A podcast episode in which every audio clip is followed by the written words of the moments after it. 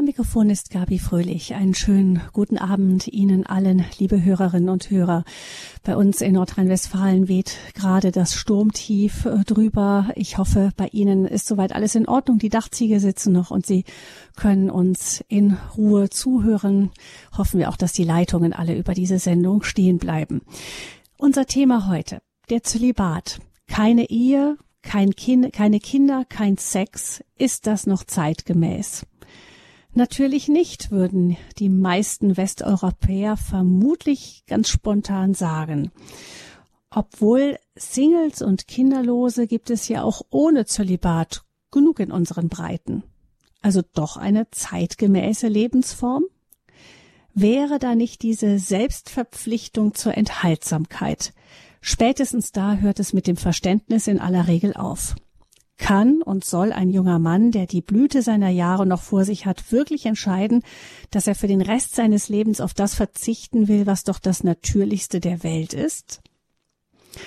Über den Zölibat wird immer und immer wieder diskutiert, auch innerhalb der Kirche. Bei der Amazonas-Synode im Vatikan zuletzt und jetzt wieder beim synodalen Weg in Deutschland. In dieser Standpunktsendung sprechen wir darüber mit meinem Kollegen Leon Bichler. Er ist Theologe und hat sich während seines Studiums intensiv mit dem Thema Zölibat auseinandergesetzt, unter anderem eine Facharbeit darüber geschrieben. Gleichzeitig hat er jahrelang für sich selbst den Weg des Zölibats geprüft, bis er sich dann jetzt doch mit der Verlobung auf den Weg Richtung Ehe begeben hat. Herzlich willkommen, Leon, in dieser Sendung. Hallo Gabi, hallo liebe Hörerinnen und Hörer. Leon Bichler, spannend ist das ja. Du hast lange für dich selbst die zölibatäre Lebensform geprüft. Jetzt bist du verlobt. War der Verzicht auf Ehe, Kinder und Sex am Ende für dich doch nicht überzeugend? Das war jetzt für mich am Ende des Tages äh, nicht der Hauptgrund, sondern einfach auch eine jahrelange Prüfung auch während des Theologiestudiums generell bezüglich meiner seelsorgerlichen Fähigkeiten, meiner Berufung, die ja auch noch andere Seiten hat äh, als einfach nur die Frage nach dem Zölibat.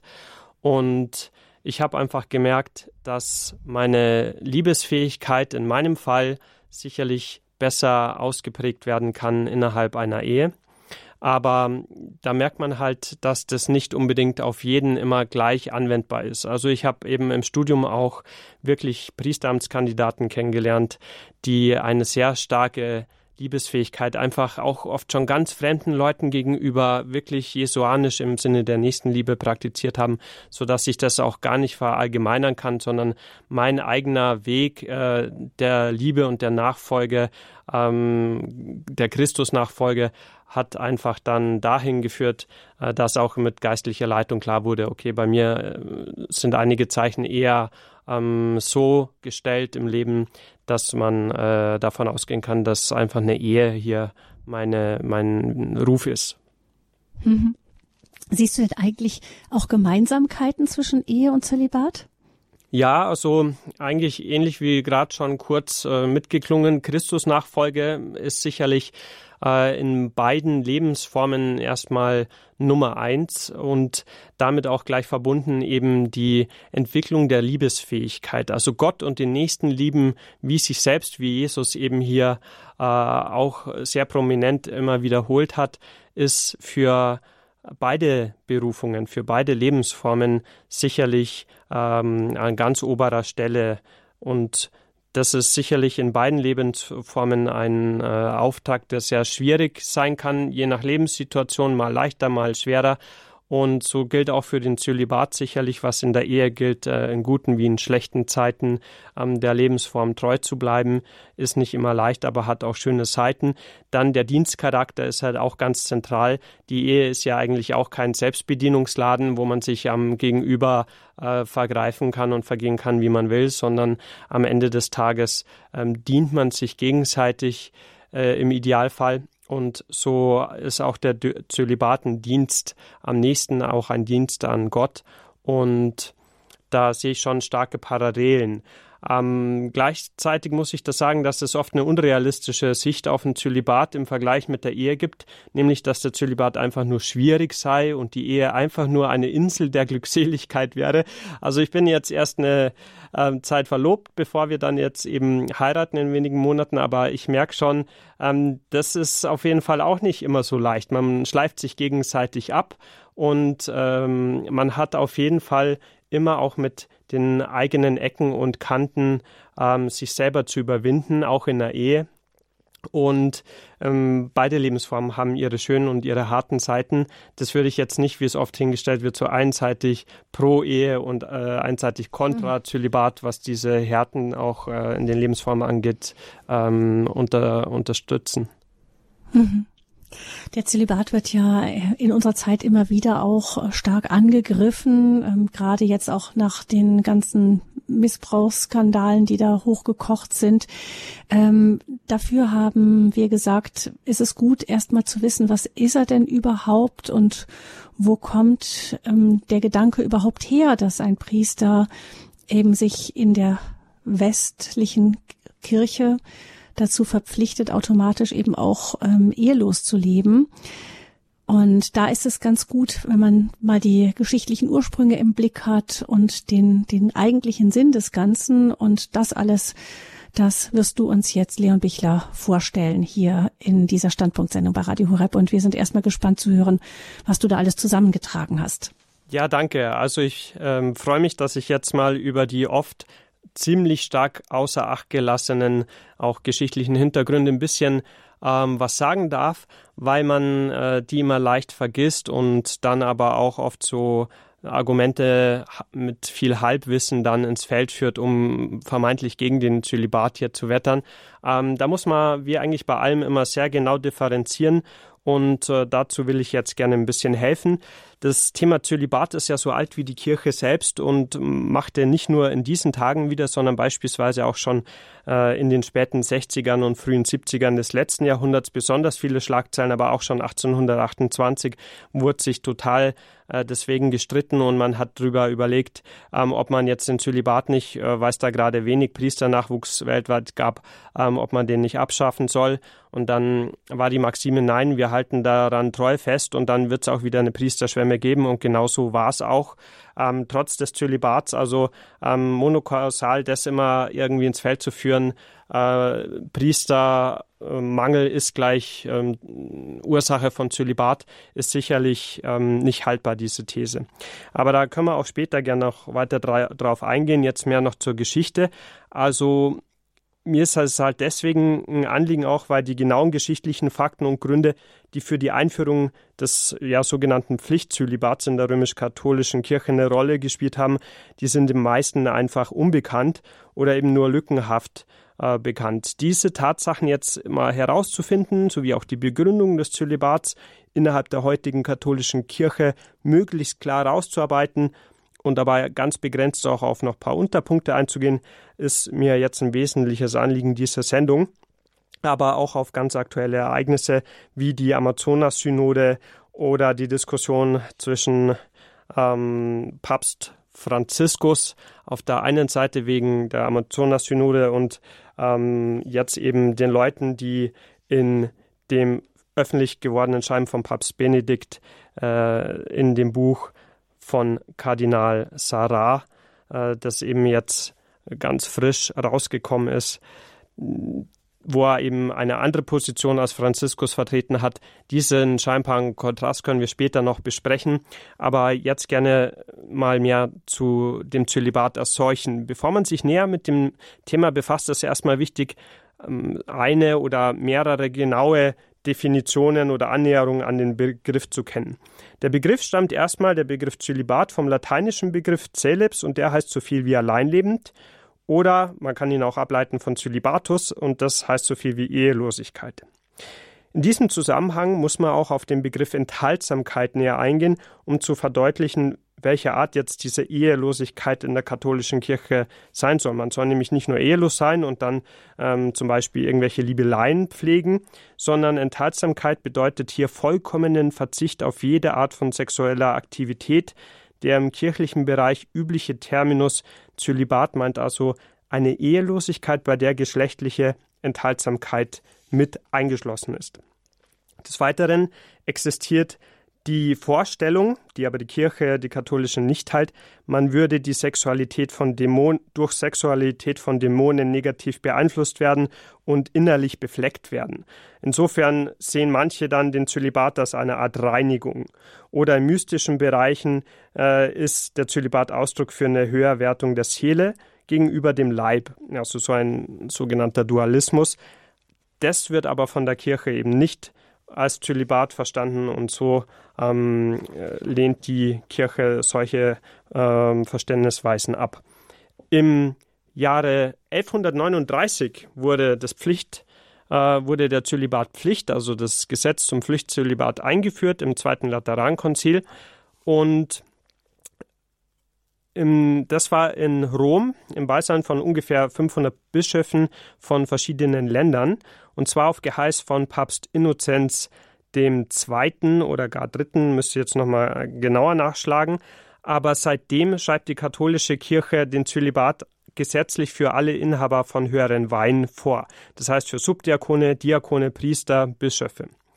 Seit diesem Zeitpunkt stellt die höhere Weihe also ein trennendes Ehe Ehehindernis dar, und zwar bis heute. Die Ehe von einem dieser Geistlichen ist seitdem also ohne Ausnahmebewilligung, den nennt man auch Dispens, die man vom Papst bekommen kann, äh, kirchenrechtlich nicht gültig. In diesem Konzil, Konzil wurde auch festgelegt, dass verheiratete höhere Geistliche nicht länger im Besitz ihres Amtes und ihrer damals von der Kirche zur Verfügung gestellten Grundstücke bleiben konnten. Einzige Ausnahme, auch bezüglich der Ehetrennung, ähm, wird später dann nochmal drauf eingegangen. Aber Heute kennen wir zum Beispiel den Fall, dass konvertierende Pastoren, zum Beispiel evangelische Pastoren, die eine Familie haben, auch eine solche Dispens erhalten können und die ähm, müssen dann nicht zölibatär leben, sind aber dann eben als katholische Priester trotzdem tätig. Bevor man jetzt über die geschichtlichen Beweggründe zur Einführung des Pflichtzölibats in der katholischen Kirche im Mittelalter noch näher Stellung beziehen möchte, scheint es mir total sinnvoll, zumindest ein Fazit von einem Sachverständigen bezüglich der Debatte der Kirche aus den ersten sieben Jahrhunderten, also aus der Antike, über den Zölibat mal vorweg anzuführen. Zum Beispiel Stefan Haidt antwortet in seinem Buch Zölibat in der frühen Kirche auf die Frage, ob es schon in der Kirche der ersten Jahrhunderte eine Art Pflichtzölibat gegeben habe, dass es ganz klar sei, dass ohne die Beiträge der frühen Kirche in der Gegenwart überhaupt kein Zölibat vorstellbar wäre und dass die frühe Kirche, also die antike Kirche, auch mehr zum Zölibat beigetragen habe, als man das vielfach meint. Man meint immer, ja, das ist so eine mittelalterliche Erfindung. Aber es sei zudem auch klar, dass es in der damaligen Kirche auch noch keine Verpflichtung jetzt in gesetzlicher Form ähm, für die Geistlichen zur Ehela äh, Ehelosigkeit gegeben habe. Also so viel mal dieser antike äh, Befund oder der Befund über die antike Kirche.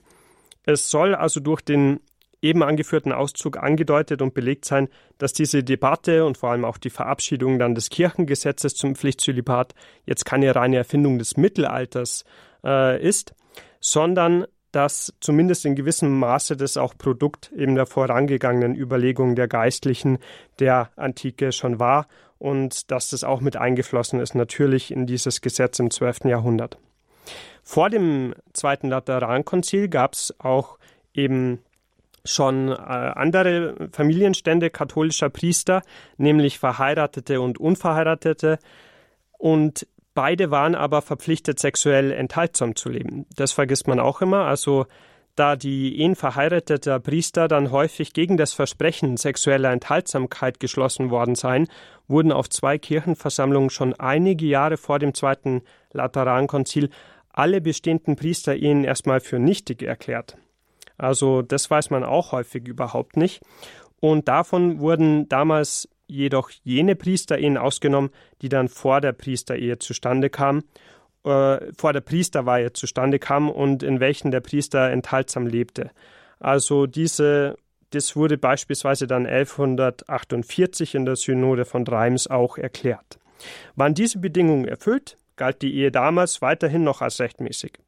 Kirchenamt sowie Kirchenbesitz mussten nicht abgegeben werden und der Priester musste sich nicht von der Frau trennen, ganz im Gegensatz zu Priestern, äh, die nach der Weihe geheiratet hatten, da eine solche Ehe gegen die kirchliche Lehre dann zustande gekommen und damit ungültig gewesen sind.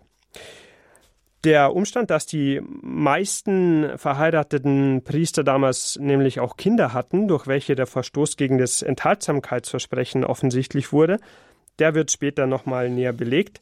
Also da war auch immer nicht alles so ganz ordentlich am Anfang. Die Kirche war noch nicht ganz fixiert, es gab kein Kirchengesetz, ähm, aber am Anfang eben schon auch ähm, Vorgaben, die halt aber auch nicht groß äh, kontrolliert wurden äh, von der Kirche.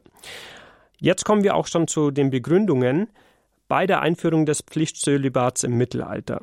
Wie unsere Hörer jetzt im Folgenden auch merken werden, gibt es nicht nur eine Begründung für die Einführung des verbindlichen Zölibats in der Kirche, in der katholischen Kirche, sondern eine offizielle Begründung des Lehramts und diverse andere, die man der Kirche jetzt von außen erstmal unterstellt hat und die die Kirche auch nicht bestätigt hat. Aber jedoch gibt, sind die teilweise meiner Meinung nach ziemlich schlüssig und ähm, deswegen werde ich da jetzt die, sagen wir mal, entscheidendsten auch näher behandeln, nämlich, dass es ein ökonomisches Interesse der Kirche gab am Zölibat oder auch, dass zum Beispiel kultische Reinheit eine Rolle spielte und auch ähm, theologische Argumente in dieser Zeit ganz gewichtig waren. All diese Begründungen werden eigentlich jetzt mal genauer unter die Lupe genommen und dann sehen wir, was die modernen Begründungen im Gegensatz dazu sind äh, und welche Begründungen heute unter Umständen wirklich noch Gewicht haben und welche vielleicht nicht mehr. Weil nur so kann man herausfinden, äh, okay, ähm, ist es wahr, was immer alle sagen, dass das Pflichtzölibat nur wegen des Geldes statt, äh, also als Gesetz festgelegt wurde und können wir es dann nicht abschaffen und diese, sagen wir mal, immer ganz einfach klingenden Argumente, äh, die sind nicht so einfach und es wird hier gezeigt, wie komplex das Ganze eigentlich ist. Also die offizielle Begründung, die hören wir jetzt. Also zum Beispiel einer der Forscher, mit dem ich mich befasst habe, heißt Georg Denzel und er weist in seinem Buch zur Historie des Zölibats darauf hin, dass in der Regel Gesetze meist eigentlich keine Begründung aufweisen, warum sie jetzt erlassen werden, aber in diesem Fall ausdrücklich schon.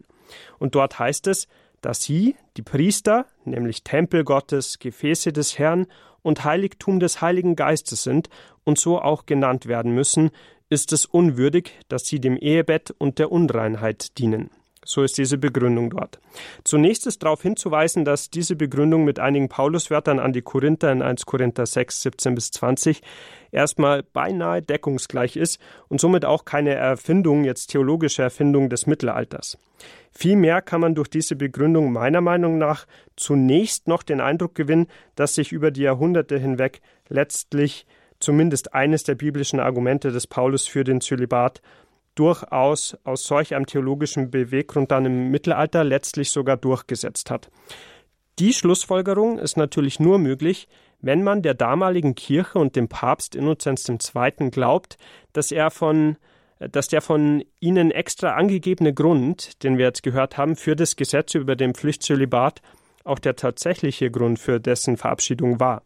Jedoch lässt der, lässt der letzte Halbsatz der Begründung der das Ehebett und die Unreinheit so nah zueinander stellt, meiner Meinung nach zunächst mal durchaus vermuten, dass die Kirche die Sexualität innerhalb der Ehe als etwas Unreines, als etwas gegenüber dem Zölibat Minderwertiges betrachtete. Dass dem nicht so ist, zeigt er aber Christopher West in seinem Buch, zumindest dass es dem heute nicht mehr so ist, zeigt er in seinem Buch Theologie des Leibes für Anfänger, das im Wesentlichen auch auf der theologischen Arbeit von Papst Johannes Paul II. zu diesem Thema gründet. Denn die Höherwertung des Zölibats seitens der Kirche gegenüber der Ehe gründe auf dem Pauluswort an die Korinther in 1 Korinther 7, 38, indem er, indem der nicht heiratende Mensch gegenüber dem heiratenden Menschen derjenige sei, der besser handle, heißt es ja dort. West weist aber ausdrücklich darauf hin, dass eine Schlussfolgerung, die den Zölibat als besonders gut und die Ehe deswegen als besonders schlecht ähm, beziehungsweise den Zölibat als reinigend und heiligend und die geschlechtliche Vereinigung, selbst wenn sie innerhalb der Ehe stattfindet, als etwas Sündiges und Verunreinigendes hinstellt, irrig und absolut nicht die Meinung der Kirche sei. Also das ist jetzt zumindest ähm, ganz klar äh, festgestellt worden. Als Beleg hierfür führt äh, West auch folgende Worte von Johannes Paul II. an. Dort heißt es, jene Überlegenheit der Ehelosigkeit über die Ehe bedeutet in der echten Überlieferung der Kirche niemals, also auch in der damaligen Kirche nicht, eine Entwertung der Ehe oder eine Verkürzung ihres eigentlichen Wertes. Zitat Ende. Und so auch der Kirchenlehrer Augustinus. Er drückt schon viele Jahrhunderte vorher in der von ihm bekannten poetischen Art und Weise in seinen Bekenntnissen aus, dass die Enthaltsamkeit eine Rolle spielt für die in der offiziellen Begründung der Kirche, ähm, die wir gehört haben, im Prinzip auch geforderte ungeteilte Gottesliebe. Dort schreibt, äh, schreibt Augustinus nämlich Enthaltsamkeit befiehlst du. Durch Enthaltsamkeit wird der Mensch gesammelt und zurückgeführt in die Einheit, von der entfernt er ins vielerlei zerflossen war. Denn es liebt dich zu wenig, wer neben dir ein anderes liebt, das er nicht deinetwegen liebt. Kommen wir zu dem Begriff kultische Reinheit, den ich schon ein paar Mal angesprochen habe, bevor wir dann bald eine kleine Liedpause zum Verarbeiten des Gehörten einlegen aber die kultische Reinheit ist noch zentral, deswegen das davor noch. Was man unter dem Begriff versteht, beziehungsweise wodurch das Begriffspaar entstand und wiefern, inwiefern es mit der Begründung des Pflichtzölibats zu tun hat, wird also jetzt mal kurz rausgestellt. Heiligkeit und Reinheit sind ja zwei sehr wichtige Schlüsselbegriffe in der Religionsgeschichte. Und Ängste wie auch Hoffnungen hängen für die Menschen seit jeher ganz eng mit Heiligem zusammen. Dadurch entstand schon ganz früh ein tiefes Verlangen des Menschen nach Reinheit, damit er vor dem Heiligen bestehen könne. Gemäß dem Alten Testament ist aber Gott der einzig Heilige und darum hat er sein auserwähltes Volk Israel ebenfalls als heilig gewollt. Durch die Übersetzung des Alten Testaments ins Griechische sind die Worte für rein und keusch der Bezeichnung für heilig hinzugefügt worden, so dass von da an eine rein und keusch lebende Person ebenfalls als heilig und damit als exklusives Eigentum von Gott gegolten hat, da Heiliges nach diesem Verständnis ihm allein gehört und dadurch für Menschen nicht verfügbar zu sein hat. Kultische Reinheit wurzelt im Alten Testament also und ist, von, ist dort von besonderer Bedeutung. Beleg hier, äh, hierfür sind verschiedene Stellen aus dem alttestamentlichen Buch Levitikus zum Beispiel, in welchem einige auf das geschlechtliche bezogene Reinigungsvorschriften Gottes an die Menschen stehen. Beispielsweise auch folgende.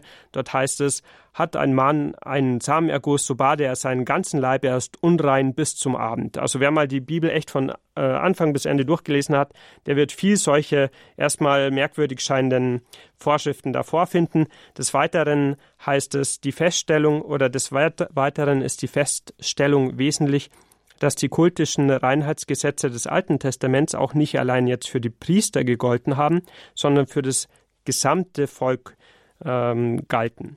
So galten Reinheit und Unreinheit damals also lediglich als körperliche Eigenschaften und nicht als charakterliche oder geistliche Attribute. Ganz anders im Neuen Testament.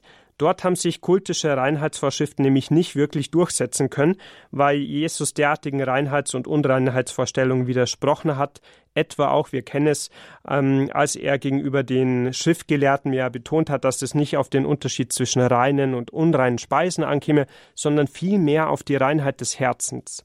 Somit sind also Reinheit und Unreinheit nach Jesu Meinung Merkmale der Einstellung des Herzens und haben also sittliche Qualität. Und kultische oder so haben Begriffe, die im kultischen oft benutzt wurden, wie fehlerlos oder makellos, jetzt auf einmal eine sittliche Note erhalten und nicht einfach nur körperlich was beschrieben. Gemäß dem Pastoraltheologen Weber bewirkte das Eindringen Alttestler, alttestamentlicher Formen von Reinheit in die Praxis der Kirche eine Vermischung des sittlichen Reinheitsbegriffes mit dem kultischen. Als Beleg hierfür dient auch die Tatsache, dass bereits die Synode von Tours im Jahre 461 die Wichtigkeit der körperlichen Reinheit, besonders auch bei Priestern, gleich neben die Herzensreinheit gestellt hat. Also Ähm, wir haben das dann auch bei Johannes Chrysostomos gesehen. Der hat dann einen Priester, ein Schriftstück über das Priestertum geschrieben, wo er auch das nochmal so ähm, typisch aufgreift und dem Priester, den opfernden Priester da aus übernatürlicher Sicht schildert. Und so wird also die Enthaltsamkeitsforderung für den kultischen Priester hier etabliert. Und das würden wir heute kaum noch als äh, Zölibatsbegründung anerkennen. Also das ist schon nochmal ein äh, ganz anderer Ansatz, den die da früher hatten. Darüber hinaus ist zu beachten, dass sich diese kultische Reinheitsforderung in der Kirche genau in der Zeit eingebürgert hat, als in einigen Ländern der Erde die tägliche Eucharistiefeier zu einer täglichen Regel geworden ist. Die Tatsache lässt sich dadurch begründen, dass damals die Vorstellung geherrscht hat, dass selbst die innereheliche geschlechtliche Vereinigung unrein macht und damit, dass sich der Kult des Priesters im Vergleich zum Kult des alttestamentlichen Priesters nun in sein alltägliches Leben integrierte. Also plötzlich feierte der Priester jeden Tag die Feier der äh, heiligen Eucharistie und musste ganz und gar enthaltsam sein, damit er im alttestamentlichen Sinne jetzt nicht als Unreiner das heilige Opfer am Altar darbringt. Im Mittelalter ist dann vom Papst Innozent III. auch hauptsächlich die Eucharistie als Grund dafür angegeben worden, ähm, dass Priestersöhne vom Erben des väterlichen äh, Beneficiums ausgeschlossen werden, weil äh, dort hieß es dann zur Begründung, dass es sich nicht gehöre, wenn ein unrechtmäßiger Sohn eines Priesters, ähm, Zitat, seinem unsittlichen Vater am Altar diene, auf welchem sich Jesus gerade nämlich seinem ewigen Vater zum Opfer darbringe. Also das ist im Kontext des Geschilderten also eine kultische, eine gewissermaßen alttestamentliche Begründung, die jetzt eben nicht die neutestamentliche Reinheit des Herzens ähm, betont. Also ein ganz anderer Ansatz, als viele es heute wahrscheinlich äh, begründen würden, ähm, warum der Priester zölibatär leben soll.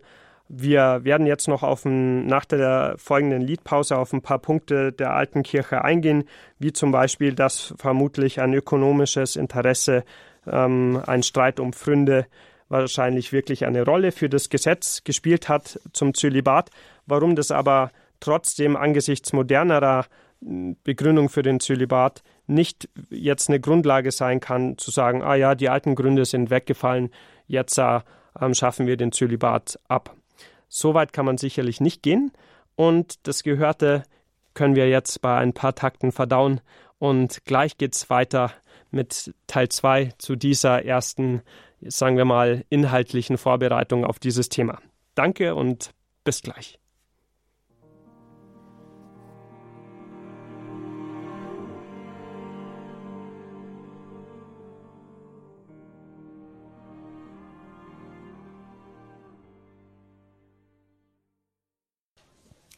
Sie haben eingeschaltet in der Standpunktsendung bei Radio Horeb. Wir sprechen über den Zölibat. Keine Ehe, keine Kinder, kein Sex. Ist das noch zeitgemäß? Unser Referent ist unser Kollege auch Leon Bichler. Er ist Theologe und hat sich intensiv mit dem Thema Zölibat auseinandergesetzt. Es geht jetzt um erst einmal die grundsätzliche Frage, was ist der Zölibat überhaupt? Wie ist er entstanden und wie kam es dazu, dass in der Westkirche der Zölibat für Priester verpflichtend ist? Leon, wir hören dir gerne weiter zu. Vielen Dank. Also wir haben schon einige Gründe gehört, die also eine Rolle gespielt haben bei der Entstehung des äh, Gesetzes zum sogenannten Pflichtzölibat in der katholischen Kirche im Jahre 1139 auf dem Zweiten Laterankonzil in Rom. Und jetzt noch äh, ein paar weitere Gründe, die auch natürlich äh, maßgeblich waren. Man hat der Kirche immer unterstellt, dass, ein, dass sie ein ökonomisches Interesse am Zölibat hatte. Man kann so vorweg gleich sagen, ja, stimmt. Also schon vor rund 1900 Jahren, ganz am Anfang der Kirche, waren die Ämter von Bischöfen und Priestern erblich. Also ein vermeintlich äh, abgesichertes Priestereinkommen ähm, gab es auch, weil die Kirche schon im vierten Jahrhundert eben verstaatlicht wurde und äh, sie hat auch Steuerfreiheit gen äh, genossen und so hat sie einen beträchtlichen Vermögenszuwachs erhalten und dieses äh, angesprochene abgesicherte Priestereinkommen Pfründe, äh, auch ähm, ein anderes Wort dafür, und der Wunsch auch der späteren Vererbung von diesem Amt an die eigenen Söhne waren Grund dafür, dass dann vermehrt aber auch eher vermutlich Unberufene nach dem Amt des Priesters gestrebt haben. Und äh, schon seit längerer Zeit wurde aber die Verpflichtung der verheirateten Priestern eben äh, Priester zur Enthaltsamkeit ähm, gefordert, aber es wurde eben kaum kontrolliert und auch nicht sanktioniert, was dann dazu geführt hat, dass viele Priester Kinder hatten und einige Kirchenversammlungen haben diese Kinder dann als in, äh, illegitim und erbunfähig bezeichnet äh, und haben eben äh, eingefordert, dass man diese sexuelle Enthaltsamkeit in der Ehe als Priester einhält. Aber faktisch hat es dann dazu für, äh, geführt, dass die Kirche ähm, wirklich sehr viel Besitz wegen der Vererbung ähm, verloren hat. Also wenn zum Beispiel früher einer ein Schmied war, dann wurde sein Sohn auch Schmied. Wenn er ein Priester war, wurde sein Sohn Priester. Aber dann hatte er auf einmal Erbanspruch von diesen ähm, Kirchenpfründen. Und die Kirche hat wirklich gesehen, dass das Kirchenvermögen schrumpfte. Und äh, dann hat Papst Benedikt VIII. damals schon, ähm, der bis 1024 Papst war, ähm, im Jahre 1022 sich beschwert, dass die Kirche wegen den ähm, Vererbungen verarmt. Schuld hätten demnach die Priester gehabt, welche eben geheiratet und Kinder in die Welt äh, gesetzt hatten. Ich persönlich habe jetzt den, Aus, äh, den Eindruck, dass Papst Benedikt VIII. leider wirklich, dass dem der Reichtum der Kirche tatsächlich so wichtig war, dass er zu sehr unmenschlichen Argumentationen erstmal gegriffen hat. Als Beleg für meine Behauptung kann das nachfolgende Zitat von ihm dienen, äh, welches aber leider nur eins von mehreren dieser Art ist. Dort hieß es, Klerikerkinder sind von Rechts wegen gar nichts, denn sie haben weder Vater noch Mutter, weil Klerikerkinder dieser beider Dinge bar sind, sind sie nicht da und sie haben kein Recht und keinen Namen. Dieser Papst hat dann auch angeordnet, dass Frauen von solchen unenthaltsamen Priestern alle Besitztümer äh, verlieren oder beziehungsweise zurückzuzahlen hatten, ähm, weil sie das der Kirche abgelistet hätten. Also ähm, dieser Papst hat dann auch weltliche Urteile, die dann anders gelautet haben, ähm, als nichtig betrachtet. Insofern kann man erstmal davon ausgehen, dass zumindest zur damaligen Zeit das schon eine starke Rolle gespielt hat. Es hat sich trotzdem dann anders entwickelt, das äh, werden wir in wenigen Minuten sehen. Ein weiterer Punkt, der eine Rolle spielte, war das Eigenkirchenwesen, in welchem eben ein Priester von dem weltlichen Grundherrn dann erstmal ausgesucht wurde nach wirtschaftlichen Gesichtspunkten und jetzt nicht, ob er sich theologisch äh, geeignet hatte. Und ähm, der dann wie ein weiterer Knecht äh, von dem Grundherrn erstmal galt. Und die äh, Kirche hat sich dann auch im sogenannten Investiturstreit ähm, mit den damaligen Adligen oder mit den damaligen weltlichen Herrschern eben um die Zuteilung von Ämtern der, äh, der Kirche gestritten. Und ja, dann ging es automatisch auch um den damit verbundenen Kirchenbesitz und ähm, durch Leute, die eben nicht im Dienst der Kirche standen, also zum Beispiel vermögende Adlige oder so, ähm, die dann gesagt haben, ja, der und der wird jetzt da bei mir Priester und nicht den, den die Kirche will. Also Investitur ähm, war hier die äh, Zuteilung von Ämtern, die sehr zentral war. Und vor diesem Hintergrund ist eben die Enthaltsamkeit als Voraussetzung für ein Kirchenamt erst durchzusetzen gewesen, als die Zuteilung der Kirchenämter und Kirchenbesitztümer dann das alleinige Recht der Kirche geworden ist. Ähm, und die Kirche hat dann auch eben Erben aufgrund des Erbrechts ähm, nicht mehr anerkannt, äh, wenn sie eben von Priestern gezeugt worden sind, äh, auf Grundlage dieses Gesetzes. Äh, und ein weiterer wirtschaftlicher Aspekt war sicher auch leider Gottes damals, dass einige Bischöfe nachweislich habgierig waren, ähm, weil sie die äh, Priester, die Kinder hatten, unrechtmäßig Kinder hatten, dann äh, Schutzgeld haben zahlen lassen, erpresst haben, anstatt dass sie vorab auf die Anhaltung des, der Enthaltsamkeit beharrt hätten. Also Papst Pius äh, der Sechste hat für die Ausnahmebewilligung, dass ein einzelner Priester weiterhin nicht mehr zölibatär leben musste, auch leider hohe Gebühren erhalten. Also unter dieser, äh, unter Beachtung dieser Tatsachen liegt erstmal der Schluss durchaus nahe, dass es tatsächlich erstmal vor allem um wirtschaftliche Interessen ähm, zur damaligen Einführung des ähm, Priester, also darum ging und das dazu führte, dass dann eben der Pflichtzölibat ähm, gesetzlich vorgeschrieben wurde. Theologische Argumente wurden aber von der Kirche allen voran auch, ähm, ja, sagen wir mal, angegeben für dieses Gesetz.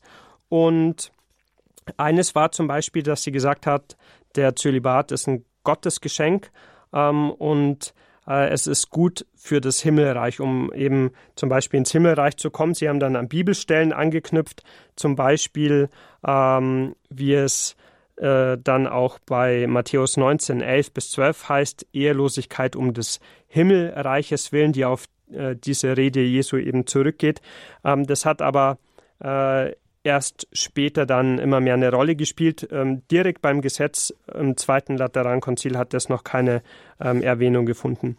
Und der Zölibat als Nachfolger Jesu Christi äh, wurde auch ein wichtiges Thema. Schon in den Evangelien steht ja, dass die Apostel alles verließen, um Jesus nachzufolgen. So waren auch mehrere Kirchenlehrer schon der Auffassung, dass die Apostel ihre Familien verlassen haben, um dann uneingeschränkt der frohen Botschaft Christi dienen zu können. Und einige Theologen des Mittelalters betrachteten daher die Ehelosigkeit auch durchaus als geboten, damit der Priester die Arbeit dann überhaupt verrichten und mit Jesus eine unmittelbare Verbindung eingehen könne. Also so ein Beispiel war eben Thomas von Aquin. Er hat wie auch andere erklärt, dass dem Priester statt natürliche Nachkommen zu zeugen eben geistliche Zeugung aufgetragen sei. In seiner Person zeige sich nämlich der Mittlerdienst Christi als Lehrer, Priester und Hirte. Der ungeteilte Einsatz für die Verbreitung des Evangeliums, die Arbeit dafür sowie ein unübersehbares Zeugnis des Glaubens zu geben, waren ebenso eine damalige Begründung für ein Zölibat wie die Ansicht, der Priester habe den Universalismus der Hirtenliebe Christi zu bekunden, indem er keiner menschlichen Liebe lebt, die dem Universalismus seiner Hirtenliebe Eintrag täte. So hat Thomas von Aquin argumentiert. Ein anderer Grund war für viele so eine enge Gleichheit durch den, durch den Zölibat.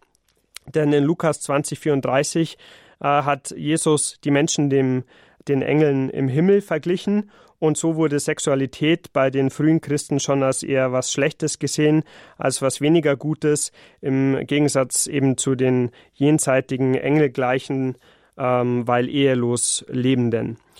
Also war das sozusagen erstmal eine Höherstellung und so hieß es dann auch im Konzil von Trient, dass äh, nochmal, da gab es dann eine erneute Forderung, dass die Priester ehelos zu leben haben, weil sie ein eheähnliches, äh, pardon, ein engelähnliches Leben führen, äh, dass sie schließlich das Brot der Engel verteilen würden, so hieß es dort. Also gemeint war natürlich die heilige Kommunion und Priester, also zölibatäre Priester, werden in Kirchendokumenten seit einiger Zeit aber nicht mehr mit Engeln verglichen. Damals war das aber durchaus noch der Fall. Heutzutage sind äh, ganz andere moderne Begründungen an äh, deren Stelle getreten. Also diese alten Gründe sind sicherlich größtenteils weggefallen. Ähm, warum heute noch Leute am Zölibat festhalten? Also ähm, diese wirtschaftlichen Gründe spielen schon länger eben jetzt keine Rolle mehr. Und Viele von den Gehörten sind auch weggefallen, aber deswegen kann man wohl kaum sagen, okay, dann schafft man Zölibat deshalb ab, weil die Beweggründe, die zur äh, Festschreibung des Gesetzes geführt haben, weggefallen sind. Nein, ganz anders. Die Kirche hat eben ein organisches Leben weitergeführt durch die Jahrhunderte und ähm, den Zölibat weiter hinterfragt und ist auf Antworten in diesem langen Hinterfragen gekommen. Ähm, die äh, am Zölibat auch aus guten Gründen die Priester bis heute haben festhalten lassen und eben die weiteren Zölibatärlebenden in der Kirche. Und ähm, einige von diesen theologischen Begründungen sind zum Beispiel jetzt im Folgenden ähm, zu nennen. Der Zölibat zum Beispiel als Charisma, als Geschenk Gottes, das man eben annehmen, äh, zu annehmen, anzunehmen habe und zwar als Lebensaufgabe. Nicht einmal, genauso wie bei einer Ehe, wo man nicht nur am Altar sagt, einmal ja und dann ist alles von selbst erledigt, sondern man muss immer wieder als Lebensaufgabe dieses ähm, erneuern. Und letztendlich sei die von Gott geschenkte Enthaltsamkeit nämlich kein Selbstzweck, äh, sondern sie wird von Gott geschenkt, damit sie anderen nützt, so wie es in 1 Korinther 12,7 heißt. Und im Mittelalter war die jedenfalls nicht offiziell verkündete Kirchenansicht, die Enthaltsamkeit sei ein Geschenk Gottes, das für andere Nutzen bringen soll, ähm, jetzt also äh, nicht so viel äh, zu hören, aber das ist heutzutage auch immer mehr äh, ein Thema geworden. Also das ist eine starke zeitgenössische Begründung, dass man sagt, ähm, ja, Gott schenkt es eben den Auserwählten, äh, dass sie es in Freiheit annehmen und ähm, man wird ja auch nicht gezwungen zum Zölibat, auch nicht äh, eben zum Priestertum, das als Zulassungsvoraussetzung eben den Zölibat jetzt hat, noch immer auch ähm, aus guten Gründen eben hat. Dann gibt es das auch sehr praktisch scheinende Argument, das aber auch theologischer Natur ist, nämlich, dass man eine leichter Erleichterung der Beziehung zu Christus hat, ähm, weil man einfach durch die Enthaltsamkeit, wie es auch im Zweiten Vatikanischen Konzil heißt, ähm, eine ungeteilte Christus- und Gottesliebe leichter leben kann, sodass der Mensch in besonderer Art und Weise für Gott frei ist. Also in einem Kommentar zu diesen Texten heißt es auch, dass jene, welche zur Enthaltsamkeit berufen sind, Jesus durch den Zölibat einfacher als in einer Ehe näher kommen können und ebenso einfacher als jemand, der eine Berufung zur Ehe hat. Jetzt ganz interessant auch, es gelte auch, dass nicht zur Ehelosigkeit Berufene äh, Jesus in der Ehe leichter näher kommen können als im Zölibat. Also ich wurde vorher gefragt, eben warum ich dann eben jetzt äh, den Weg der Ehe gewählt habe. Äh, ich habe eben gemerkt, ich werde äh, Jesus einfach leichter in der Ehe nachkommen, leichter in der Zwischenmenschlichkeit, aber für manche ist es eben leichter in der Ehelosigkeit. Am Ende geht es immer darum, wo man besser die Liebesfähigkeit entwickeln kann, wo man besser Christus nachfolgen kann.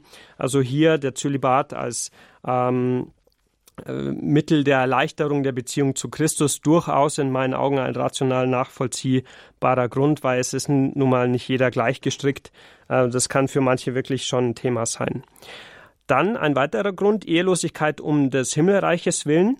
Also das gibt es ja an mehreren Stellen im Neuen Testament, äh, wo es eben ähm, so heißt, die Ehelosigkeit äh, kann auch demnach nur gelebt werden, wenn man dazu berufen ist. Zum Beispiel in Matthäus 19,12 ähm, wird da mehr dazu gesagt. Und in erster Linie ähm, ist es eben hier, kommt es hier darauf an, dass man unberührt, unberührt ist von andersartigen Besorgnissen ähm, und ganz sich für das Himmelreich einsetzen kann. Also ähm, einfach 100 Prozent da geben zu können. Und dann gibt es natürlich, wenn man jetzt in die Mission schaut, auch das Argument, dass der Zölibat einfach ein praktisches Mittel ist für das Apostolat, damit man allen alles werden könne, wie es auch in 1 Korinther 9 heißt zum Beispiel. Und das ist sicherlich, sicherlich ähm, ein Mittel, um freier und ungehinderter dem Dienst an Gott und den Nächsten sich widmen zu können.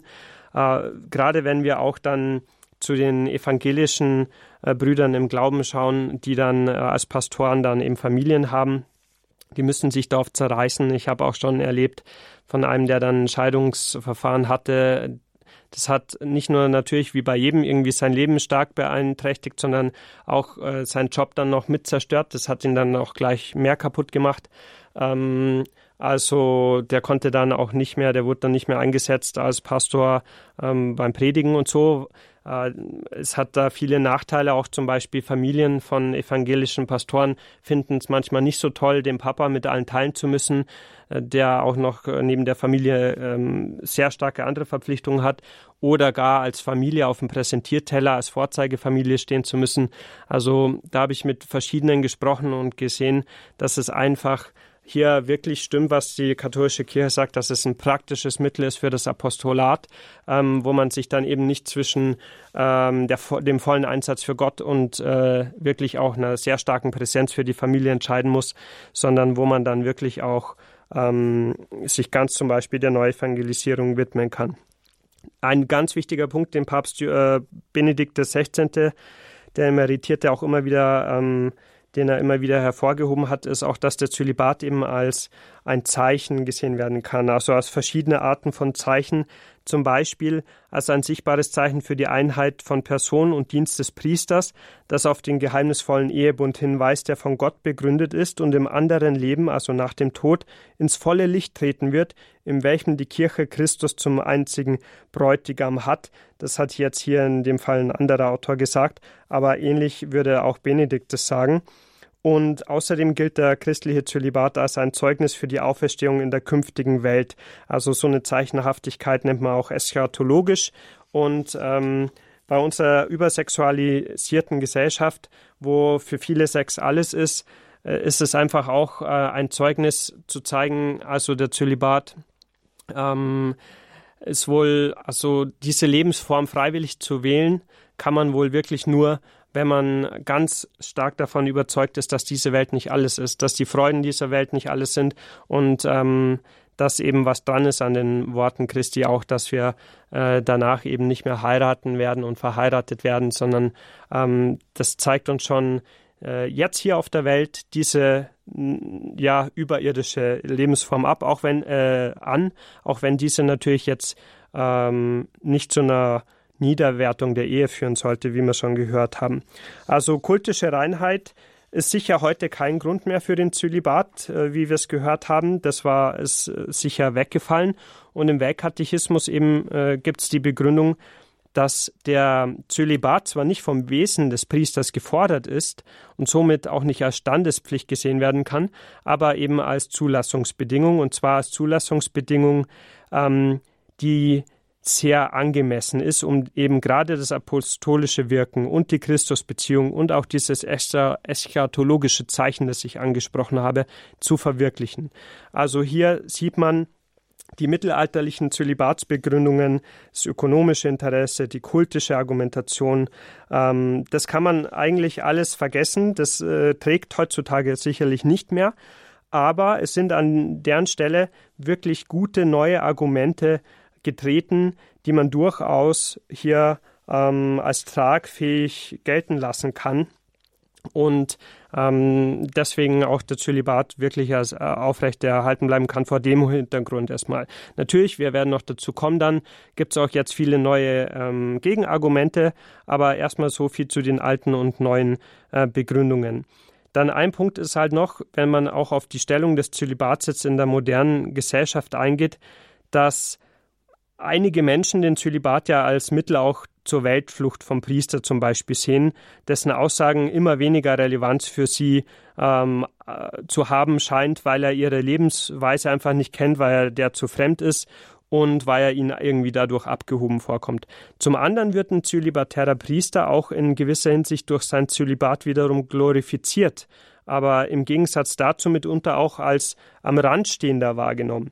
Also der Zölibat wird auch außerhalb unserer übersexualisierten Gesellschaft attackiert, in der Sexualität eben, wie gesagt, oft als das Wesentliche gesehen wird, aber mit nur 0,02 Prozent, also nicht mal ein Prozent, sind die zölibatär Lebenden in Deutschland eine sexuelle Minderheit durch äh, und die durch ihre sexuelle Enthaltsamkeit in dieser Gesellschaft eben massiv provoziert. Das dürfen wir halt nicht vergessen.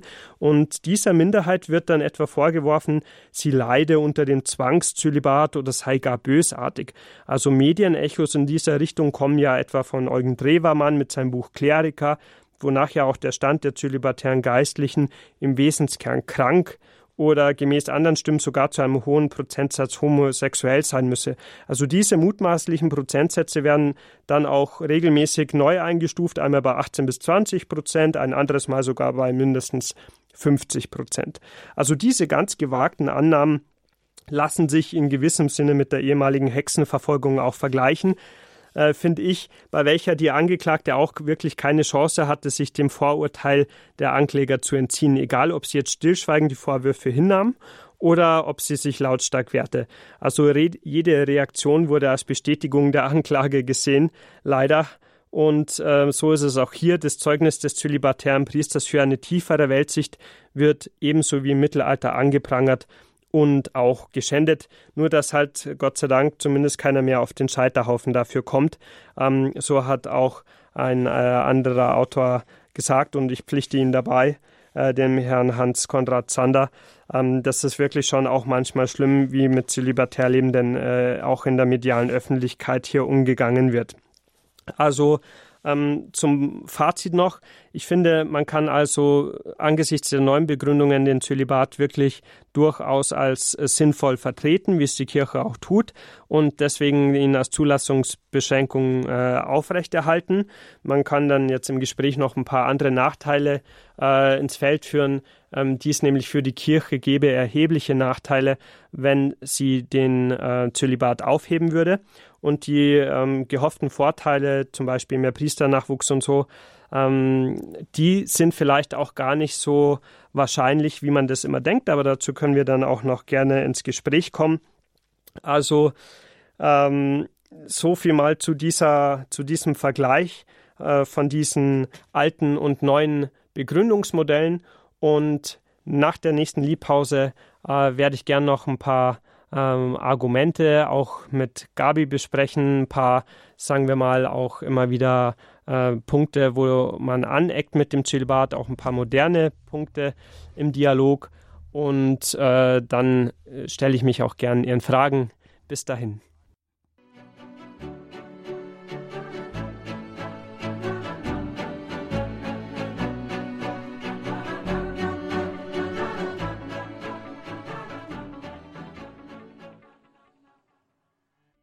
Der Zölibat steht im Zentrum dieser Standpunktsendung bei Radio Hureb. Wir haben von Leon Bichler, er ist Theologe und unser Kollege hier bei Radio Hureb hat sich viel mit dem Thema Zölibat beschäftigt. Wir haben von ihm gehört schon die Wurzeln, die historischen Wurzeln ähm, des Zölibats, also der, dass die, der Bestimmung, die in der Westkirche herrscht in der römisch-katholischen Kirche, dass ein Priester zölibatär, also ehelos zu leben hat.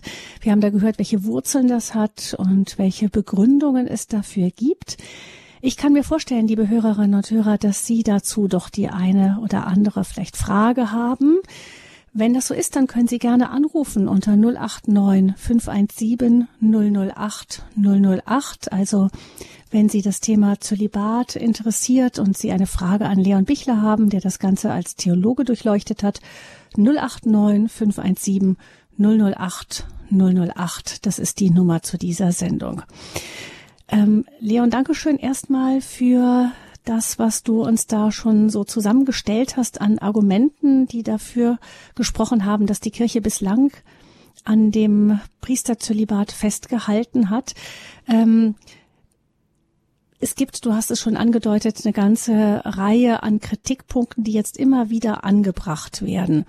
Und ähm, zwei herausragende sind jetzt ganz jüngst natürlich, das ist natürlich eine Katastrophe auch äh, für die Kirche insgesamt gewesen, für die Priester überhaupt, aber auch gerade für die zölibatäre Lebensform, dass diese Missbrauchsskandale ähm, da wirklich ein so tiefes Misstrauen auch gesät haben und man sich schon viele sich gefragt haben, ja, ist das nicht ein Zeichen dafür, dass diese zölibatäre Lebensform einfach einfach wieder natürlich ist und da sich das dann bei Menschen, wenn er eben versucht, eine so wieder natürliche Lebensform zu leben, sich dann in ihm ähm, einfach ungesunde Formen von Sexualität bahnbrechen.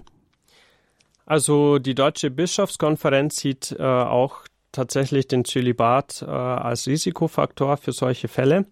Man muss dem aber nicht zwingend zustimmen. Also ich ähm, habe auch tatsächlich ganz andere Studien gesehen und ähm, habe gemerkt, okay, also zum Beispiel die begünstigendste Form könnte man dann fast schon sagen, wobei will ich jetzt so nicht ausdrücken, aber die meisten äh, Missbrauchsfälle, muss man sagen, finden innerhalb der Familien statt, was erstmal tragisch ist.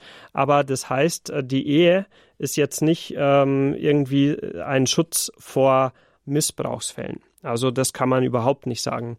Dann in der evangelischen statistisch Kirche, wahrscheinlich müsste man wahrscheinlich statistisch nebeneinander stellen, nicht prozentual auch und so. Weiß gar nicht, ob das mal jemand gemacht hat überhaupt. Ja, um also da, da gibt es schon Bild zu haben. Ja, mhm. also man weiß es schon, dass tatsächlich äh, erstmal in den Familien die meisten Sexualstraftaten stattfinden und ähm, das ist erstmal ein Punkt, ähm, vor dem die Ehe also nicht schützt.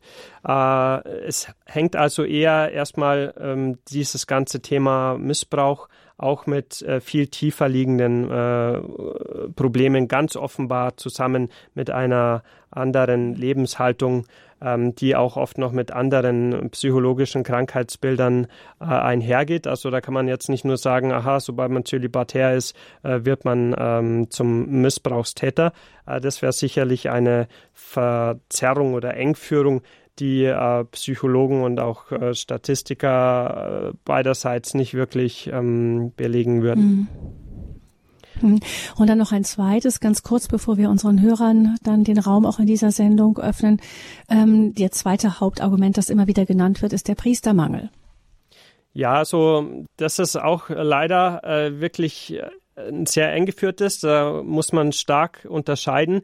Denn eine Sache ist erstmal, dass das Zahlenverhältnis von Priestern zu aktiven Gläubigen heute ja viel besser ist als in den 50ern und 60ern äh, des letzten Jahrhunderts.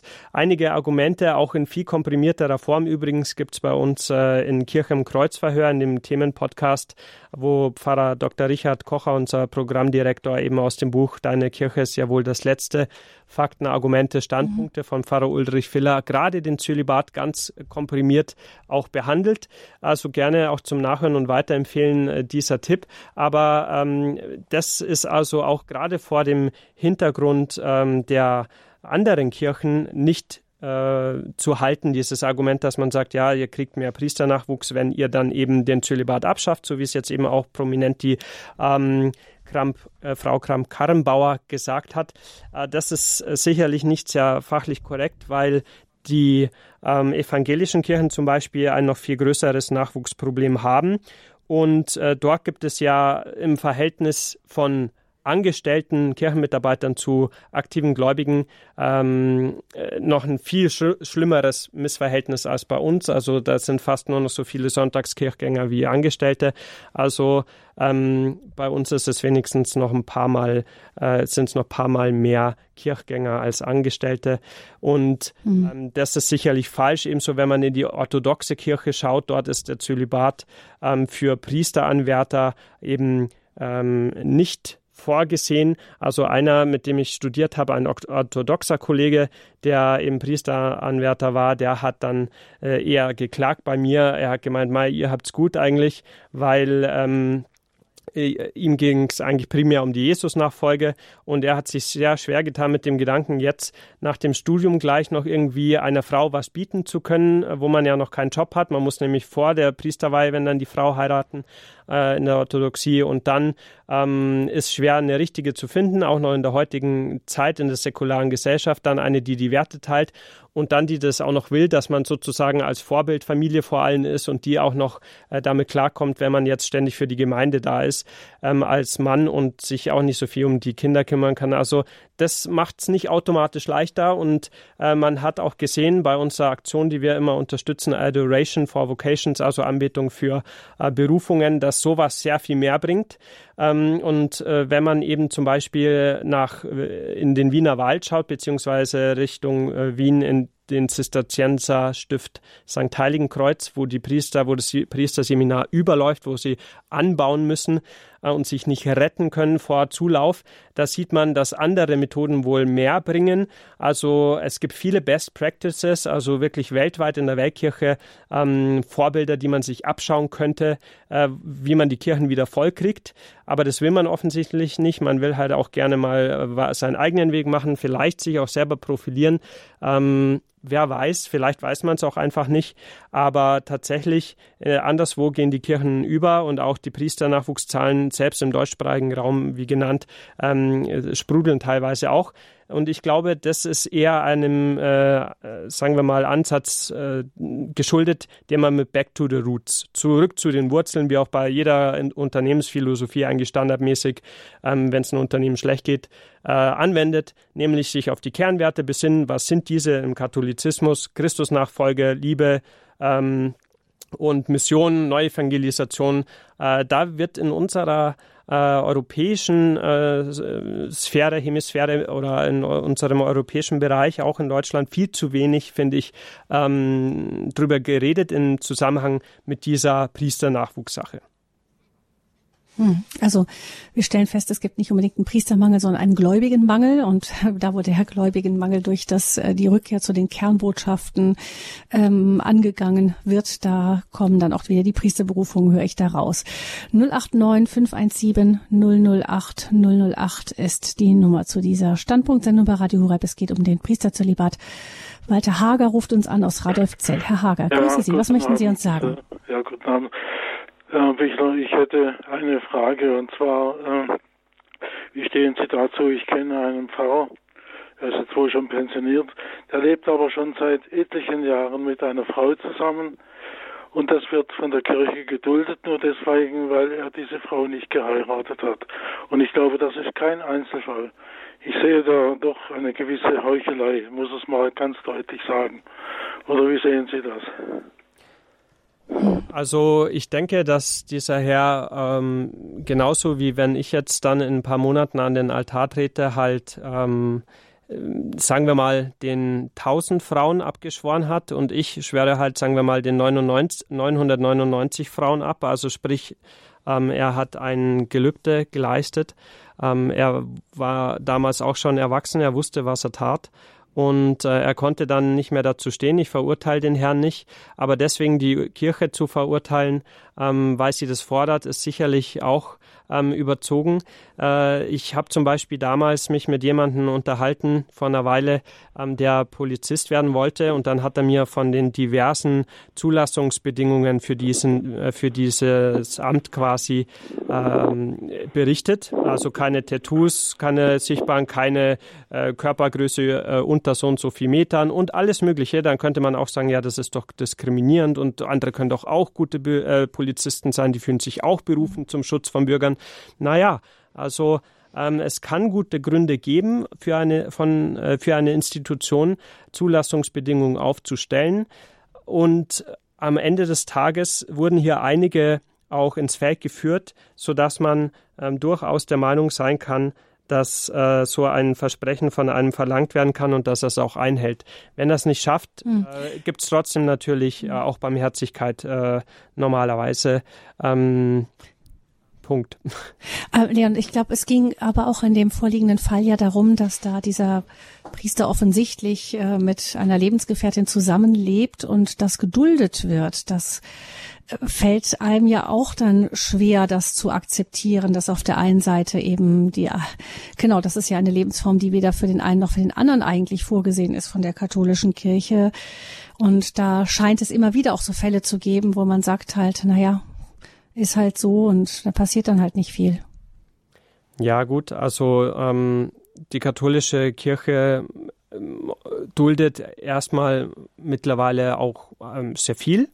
Ähm, jetzt ist die Frage, ob sie es in dem Fall wirklich duldet, also sprich wirklich davon weiß und äh, einfach die Füße stillhält, ähm, oder ob das halt einfach gar nicht bekannt ist und man nur denkt, das müssten die ja wissen von der Kirche. Äh, normalerweise ähm, nimmt man das im Kirchengesetz schon auch ernst, was man sagt. Äh, aber die Sanktionen, die sind halt auch dort ähm, oft barmherziger als im weltlichen Recht und äh, wo kein Kläger, da kein Richter. Aber äh, unter so einem Fall kann es durchaus dazu kommen, äh, dass dann auch ähm, Register gezogen werden, die das Kirchenrecht vorsieht. Also ich finde es nicht Heuchelei. Die Kirche fährt im Kirchenrecht einen ganz äh, klaren Kurs und ähm, deswegen kann man jetzt nicht sagen, dass die Kirche da äh, irgendwie keine klare Linie hätte.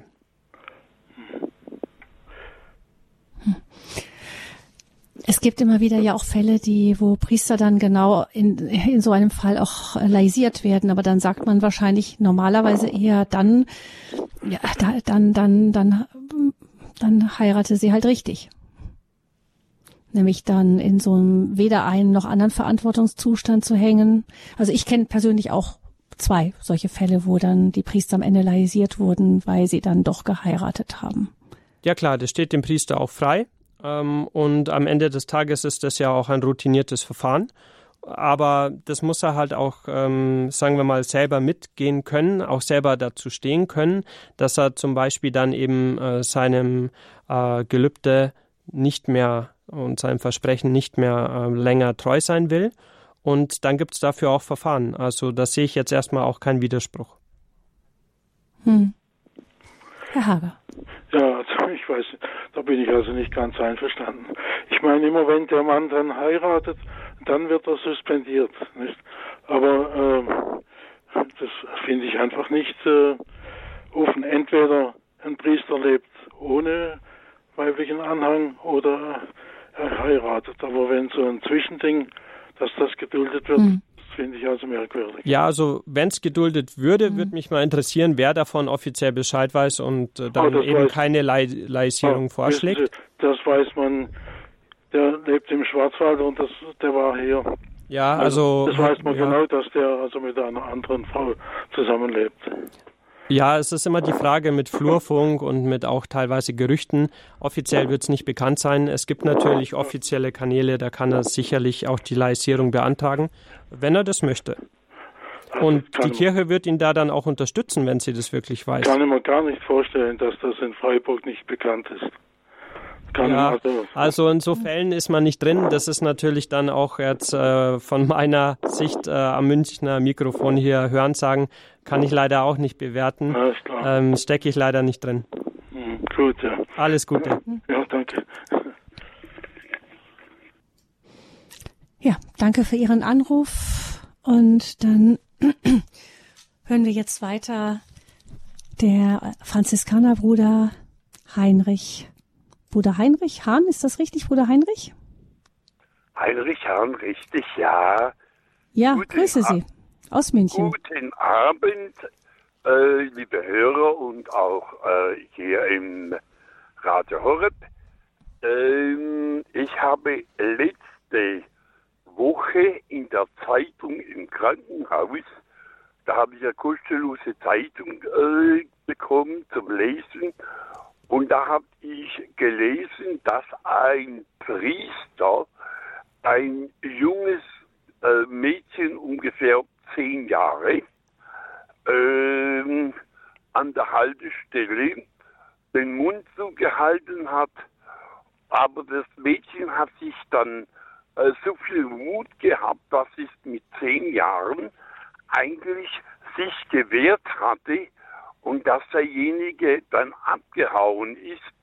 Dies ist in der Garage gewesen, in der Autogarage und, und ähm, ähm, da ist also, ja. äh, der ist auch geschnappt geworden und ist, ist verurteilt worden, verurteilt noch nicht, aber am Montag, also morgen sollte es ungefähr eine Verhandlung sein dafür, hier in München. Und äh, ich finde es aber nicht korrekt, was die Leute, und es war auch ein Priester, muss ich Ihnen ja auch sagen, der ist sogar vom Papst oder vom Bischof jetzt, äh, oder glaube ich vom, eher vom Papst, äh, musste er jetzt also beurlaubt werden. Was sagen Sie mhm. da zu diese Ding dazu? Das möchte ich jetzt mal gerne wissen, was das eigentlich für eine Gerechtigkeit ist als Priester. Wenn man Priester ist, dann darf man sowas nicht tun. Ja, also vielen Dank für Ihren Bericht. Natürlich hilft es immer mehr, wenn man den selber auch dann im Detail sieht, um darauf wirklich fundiert Antwort geben zu können. Prinzipiell ist es so, wenn sich ein Priester, aber auch äh, jeder andere Bundesbürger daneben bewegt, äh, daneben benimmt und eben auch außerhalb des Gesetzes bewegt, äh, dann werden normalerweise haben Verfahren eingeleitet zu werden. Das äh, wird sicherlich untersucht innerhalb der Kirche. Und äh, jetzt ist halt auch meine Frage, ähm, Sehen Sie das jetzt eben als, äh, sagen wir mal, Auswuchs des Zölibats oder, oder ähm, wie sehen Sie jetzt den Zusammenhang hier? Also ich habe das halt in der Zeitung gelesen und da stand es auch drauf, dass er äh, dafür, äh, wie soll ich sagen, äh, also beurlaubt wurde. Ich weiß, auf längere Zeit beurlaubt worden jetzt, ja. Äh, und ich meine, ich habe das ganz gelesen, wo ich das gelesen habe, war das für mich fast wie ein Schock, muss ich Ihnen sagen, weil äh, ich bin gegen Gewalt, ich bin nicht für Gewalt, weil das ist nicht korrekt, wenn man jemand, wo sich nicht wehren kann, gewaltig anwendet. Und es ist bei den Kindern so, dass die sich nicht wehren können. Ja, klar. Also da stimme ich Ihnen absolut zu. Ähm, ich würde aber eben auch nicht so weit gehen zu sagen, da ist jetzt diese Lebensform des Zölibats dafür äh, durch, also als einziges ähm, Beweg, als einziger Beweggrund schuld dran. Also das ja. wäre sicherlich verkürzt. Ähm, wenn sich Leute eben gewalttätig verhalten, dann haben sie sicherlich irgendwelchen, ähm, also einen entsprechenden psychologischen Hintergrund. Äh, sowas gibt es eben leider auch in anderen Berufsgruppen immer wieder, äh, in denen jetzt auch kein Zölibat herrscht. Und ähm, da ist auch äh, leider das Priestertum nicht davor gefeit.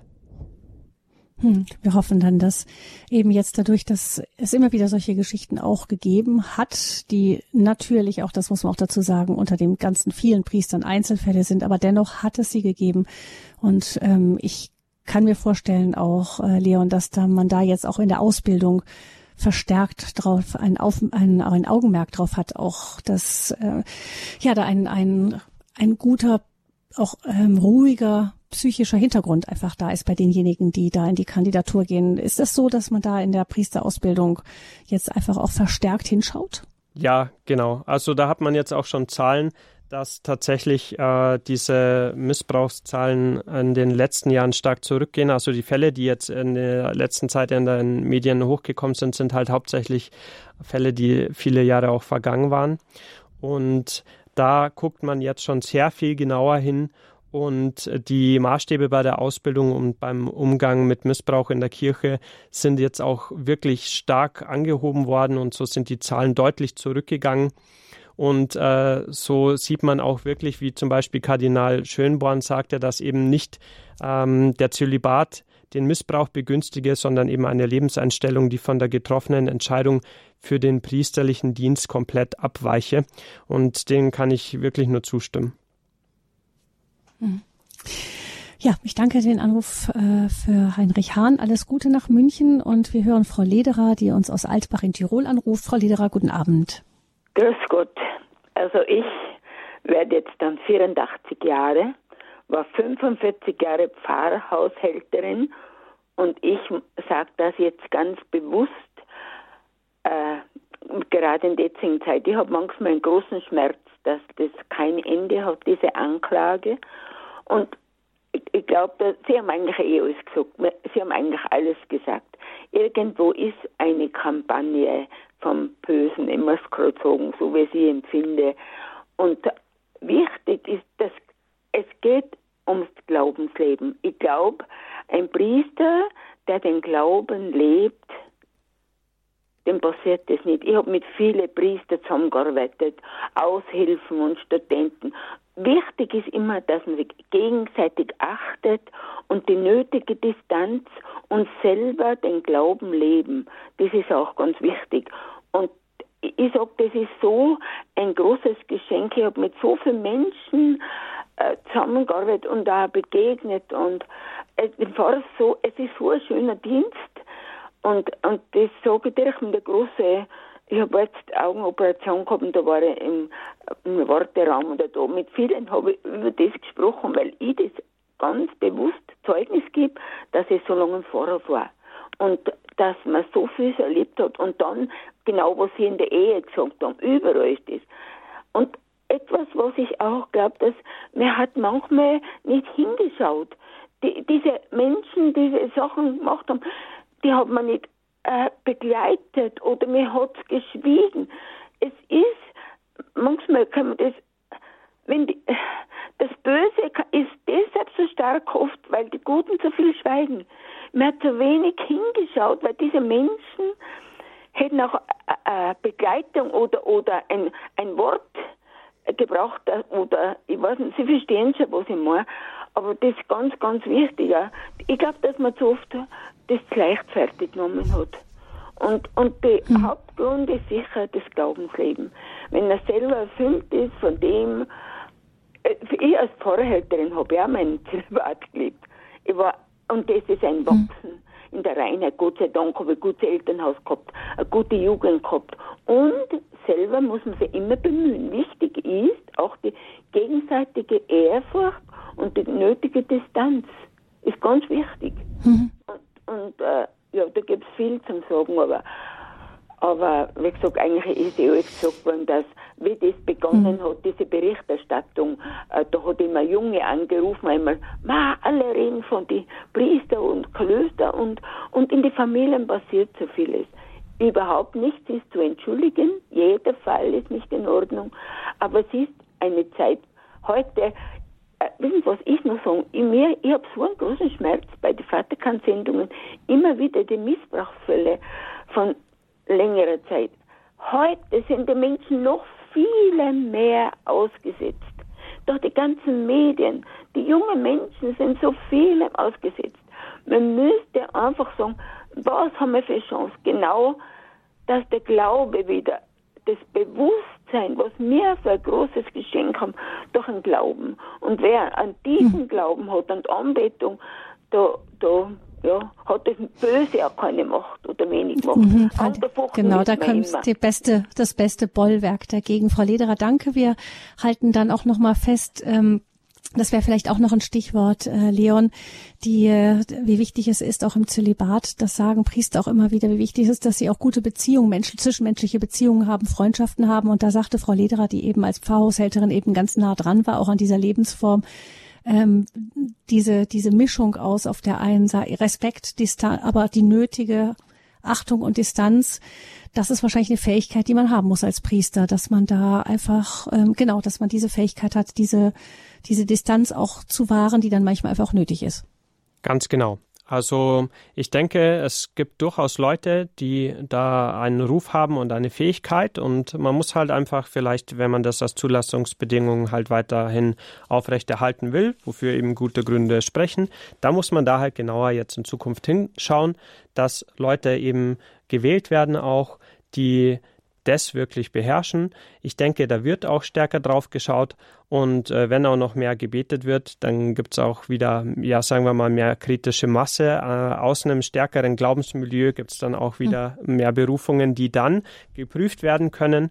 Ähm, so wirklich, äh, ob das alles ähm, wasserdicht ist, ob die wirklich da ein, äh, eine Fähigkeit auch haben über diese emotionale ähm, Freude vielleicht an diesem Job äh, auch drüber hinaus.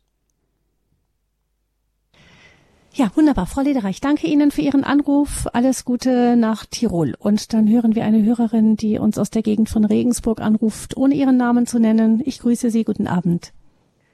Äh, grüß Gott.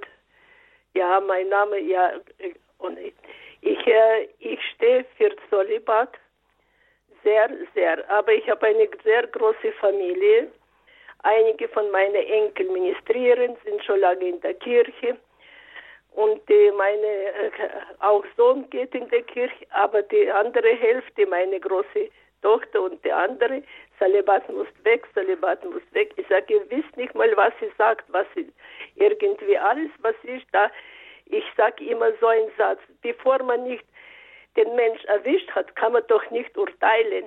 Wie kann ich urteilen über einen Mensch, wer sich benimmt, wenn ich weiß, das ist irgendwie nicht in Ordnung. Und ich stehe für Zölibat, wie sagt man, mit meinen äh, Händen und Füßen, mit allem, mit Herz und Seele und ich möchte, dass das bleibt. Als der Priester mhm. trotzdem bleib, bleibt richtige Kirche, verstehen Sie? Weil ich habe meine Hälfte von meinem Leben war ich in einem anderen Land. Da war nicht mal Kirche. Wir sind heimlich gegangen zur Taufe. Was wir durchgemacht haben, alles. Und nur danke dem Gott mein Gebeten, als ich noch, mein Mann ist verstorben, ich bin lange allein mit Kindern, aber alles hat nur geholfen. Ich glaube an das.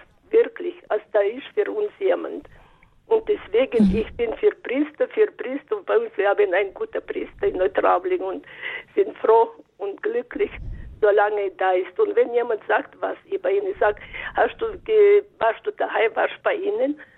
Oder meine Tochter, Mama, es ist doch nicht, ich sage, weißt du was, wenn ein richtiger Mann, ich sag mal, in der Familie ist, der kann doch nicht nichts verteilen. Ich sag, wenn der Fahrer muss weg und das Kind ist daheim, zum Beispiel, wie kannst du von zweites sich zerteilen oder wie?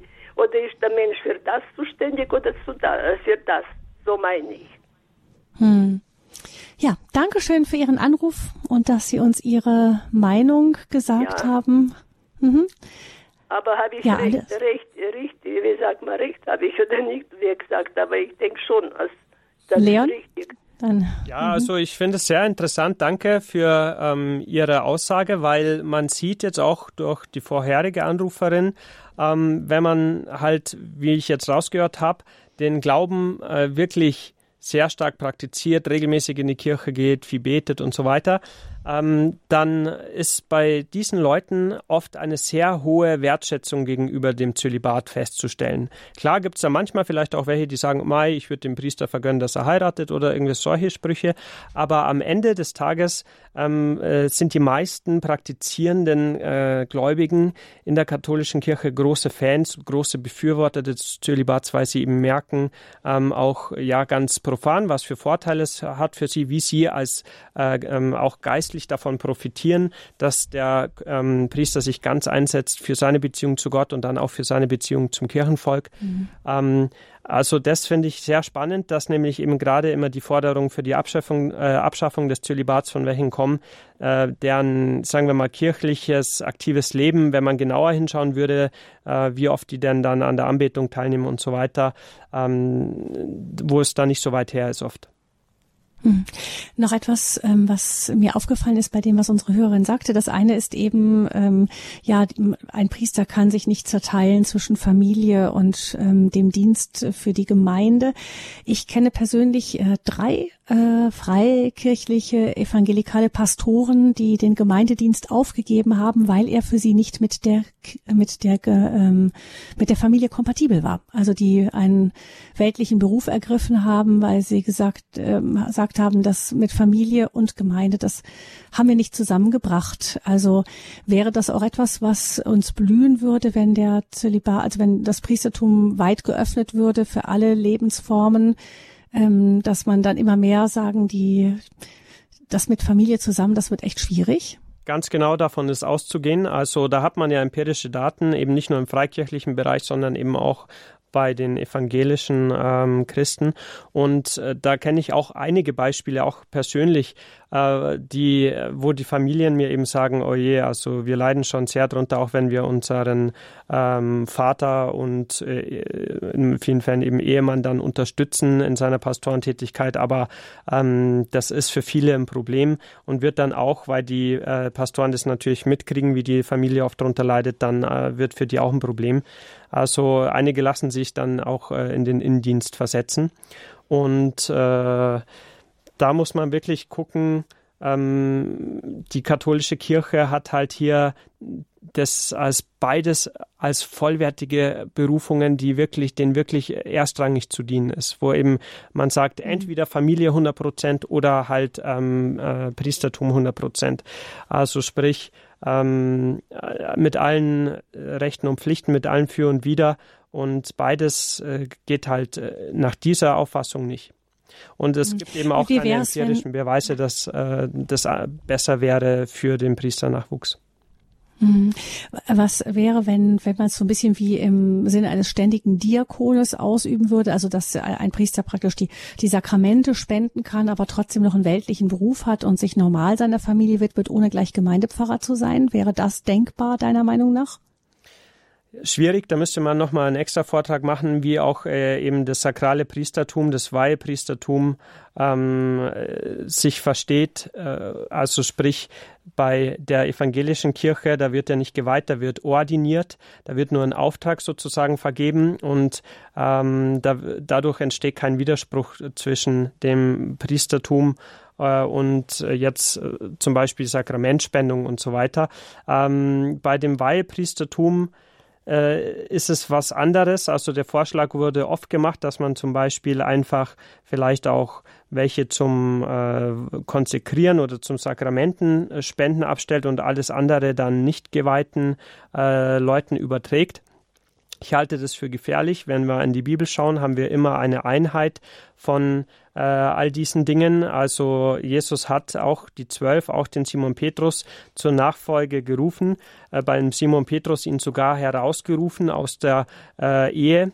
Also ähm, viele sagen immer, ja, der war doch verheiratet, ja, aber er wurde dann ähm, rausgerufen aus der Ehe, hat sogar die Frau dafür sitzen lassen. Das ist zwar natürlich jetzt nicht der Regelfall, das unterstützt äh, im, im, Normalfall die Kirche auch nicht, sondern ähm, man sieht daran einfach, welchen Vorrang auch äh, diese, dieser Einsatz, äh, dieser 100% Einsatz für das Reich Gottes ähm, auch äh, hatte für Jesus.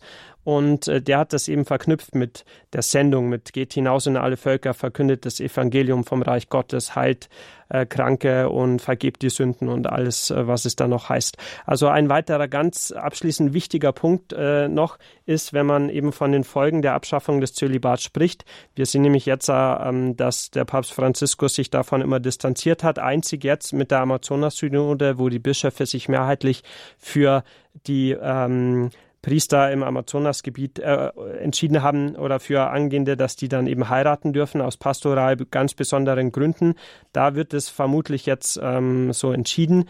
Da hat auch nämlich Papst Franziskus schon vor einem Jahr die einzige Möglichkeit gesehen, aber den Zölibat optional zu machen ähm, oder gar ganz abzuschaffen, hat da nie ähm, unterstützt. Und das hat zum Beispiel Programmdirektor Pfarrer Dr. Richard Kocher auch am 11.07. in seiner ähm, sehenswerten Predigt äh, bei YouTube ähm, nochmal aufgegriffen, das ganze Zitat.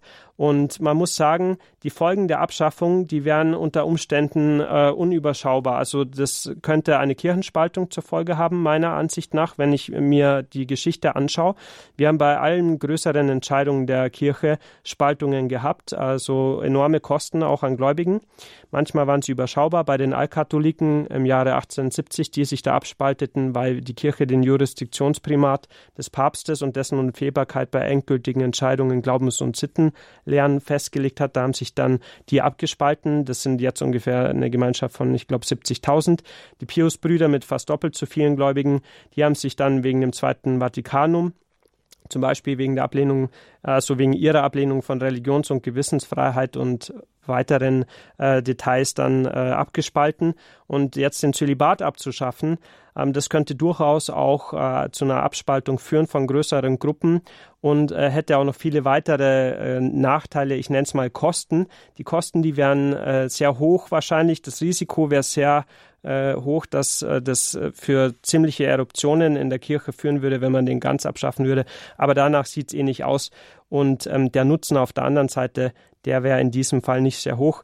Ähm, hingegen bei den anderen genannten Sachen oder auch bei der Reformation, da waren es wirklich Punkte, wo die Kirche unbedingt auf ihrem Standpunkt beharren musste. Da war es richtig. Der Jurisdiktionsprimat ähm, stärkt die ganze Kirche, ähm, die Einheit der Weltkirche bis heute. Da muss man dann leider hinnehmen, dass 70.000 äh, ausgetreten sind.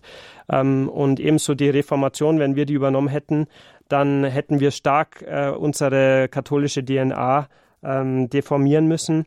Also in zentralen Punkten der Theologie wie der Gnadenlehre und wie einige mehr. Das konnten wir nicht, auch wenn es uns sehr, sehr viele äh, gekostet hat.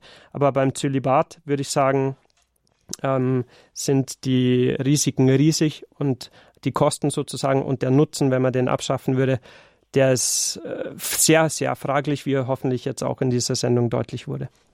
Mhm. Ähm, ganz zum Schluss dieser Sendung möchte ich noch eine Hörerin begrüßen, die uns aus der Nähe von Augsburg anruft. Frau Holme, guten Abend. Sie sind die letzte Hörerin in dieser Sendung. Möchten Sie uns noch etwas sagen? Der Zölibat zeitgemäß und ich möchte zu Jesus zurückkehren und vielleicht zu meiner eigenen Erfahrung. Äh, Jesus war auch nicht zeitgemäß und deswegen haben sie ihn gekreuzigt. Wenn die Kirche zeitgemäß sein will, dann äh, kommt sie ins Strudeln und weg von ihrem eigentlichen Auftrag. Äh, ich habe eine sehr glückliche und eine sexuell sehr glückliche Ehe geführt. Mein Mann ist vor 14 Jahren ganz plötzlich gestorben und ich habe nicht eigentlich den Sex vermisst, sondern seine Person. Und als die zwei harten Trauerjahre vergangen waren, bin also intensiv katholisch und habe auch vorher schon in der Pfarrei mitgearbeitet. Und äh, ich, als die zwei ersten Trauerjahre vorbei waren, habe ich mir gedacht, hm, soll ich nochmal heiraten oder nicht? Und äh, da ich äh, trotz katholisch äh, schon äh, heftiger Bibelleser bin, habe ich, hab ich zu meinem Herrn gesagt, Herr, gib mir einen Tipp, soll ich nach einem Mann umschauen oder nicht? Habe gebetet, habe die Bibel aufgeschlagen und habe tatsächlich diesen Paulus erwischt, der mich also doch schon ziemlich verwundert hat. Ich wollte, ihr wäret ohne Sorgen und lebtet wie ich. Eine verheiratete Frau kümmert sich um das, was ihr Mann will, und eine unverheiratete lebt für den Herrn. Boing. Und ganz genau das habe ich also wirklich erfahren. Und ich habe jetzt eine Freiheit, die man als verheiratete Frau nicht hat. Ich kann auf den Einkehrtag gehen und ich kann auf den Einkehrtag gehen. Mittlerweile wohnt ein junger Afrikaner bei mir schon das dritte Jahr im Haus. Ich habe, äh, habe schon Obdachlose im Haus wohnen gehabt. Ich bin wirklich im Weinberg des Herrn frei. Und wenn ich müde bin, gehe ich ins Bett, auch wenn das Mittagessen nicht auf dem Tisch steht.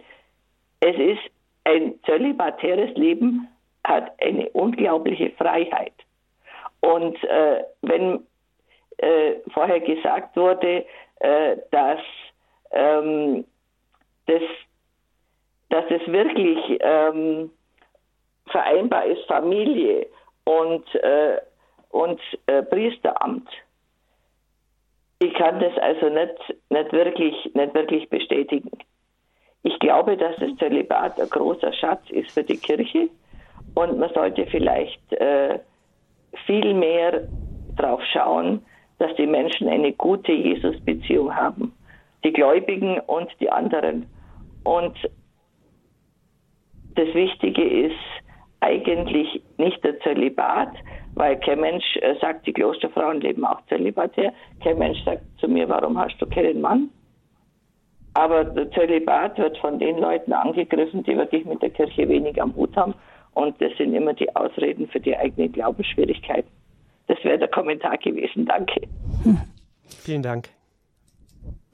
Ja, vielen Dank, Frau Holme. Ähm, ich denke, Leon, da war am Schluss noch mal einiges von dem drin, was du uns mitteilen möchtest. Äh, fehlt noch was? Nein, dem ist nichts hinzuzufügen und ich danke ganz herzlich für die zahlreichen mhm. Anrufer. Wunderbar. Ich danke dir ganz herzlich, Leon Bichler, für diese Sendung zum Thema Zölibat. Keine Ehe, keine Kinder, kein Sex. Ist das noch zeitgemäß? Ich glaube, die Antwort, die wir heute gehört haben von dir, war ein eindeutiges Ja. Ähm, die Sendung gibt es zum Nachhören, auch gerne zum Weiterempfehlen im Internet unter www.horeb.org dort im Podcast in der Mediathek bei Radio Horeb unter der Rubrik der Sendereihe Standpunkt www.horeb.org. Es gibt auch die Möglichkeit, einen CD-Mitschnitt zu bestellen. Der ist dann zu beziehen unter 08328 921 120. Vielleicht kennen Sie jemand, der sich äh, das Priesteramt überlegt, der da nachdenkt drüber, dann wäre das ja vielleicht eine Möglichkeit, dass er sich mit dem Thema einmal beschäftigt. 08328 921 120 ist die Möglichkeit, eine CD von dieser Sendung zu bestellen. Die Nummer zum CD-Dienst von Radio Horeb.